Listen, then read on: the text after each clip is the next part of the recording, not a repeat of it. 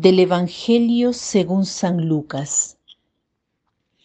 En aquel tiempo, levantando los ojos, Jesús vio a unos ricos que echaban sus donativos en las alcancías del templo.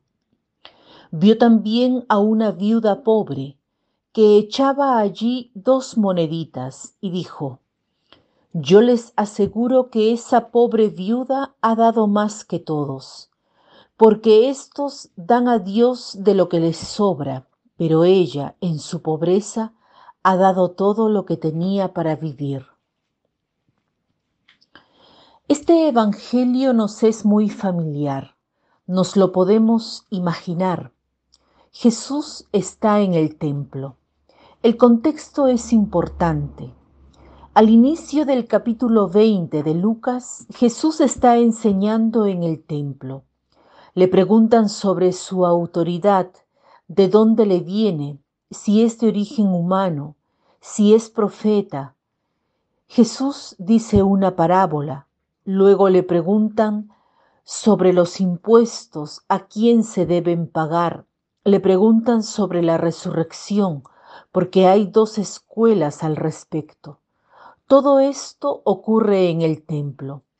Jesús también denuncia a los escribas a los que les reprocha buscar los puestos de honor. Después de esto viene la escena de esta viuda que entra en el templo y deja sus dos monedas en el tesoro, cuando ya los ricos habían dejado sus ofrendas. Jesús mira más profundamente.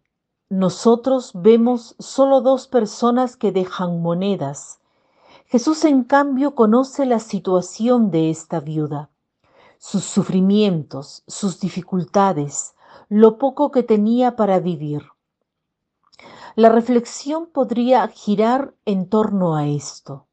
¿Estamos dispuestos a dar todo a Dios? Cuando vamos al fondo de esta pregunta, nos damos cuenta que estamos muy apegados a lo que tenemos, en toda situación, no solo cuando se trata de Dios. No se refiere solo a la parte económica, se trata de confiar o no confiar en la providencia de Dios. Frecuentemente no nos damos a nosotros mismos por miedo a lo que podríamos perder. Si doy mi tiempo, ese tiempo ya no es más mío, si doy un poco de alimento, ese alimento no es más mío. Y no veo lo que recibo por darme. San Agustín escribe, si tiendes la mano para dar, pero en el corazón no tienes misericordia, no has hecho nada. Si en cambio tienes misericordia en el corazón, incluso cuando no tuvieses nada que dar, Dios aceptaría tu limosna.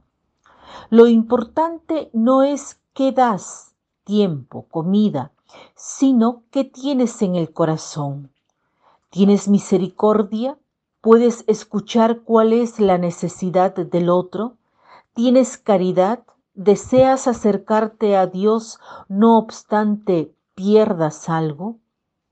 Los ricos daban algo que no les servía, la viuda tenía misericordia, quería jugárselas, confiar. Jesús reconoció esto y por ello la alaba.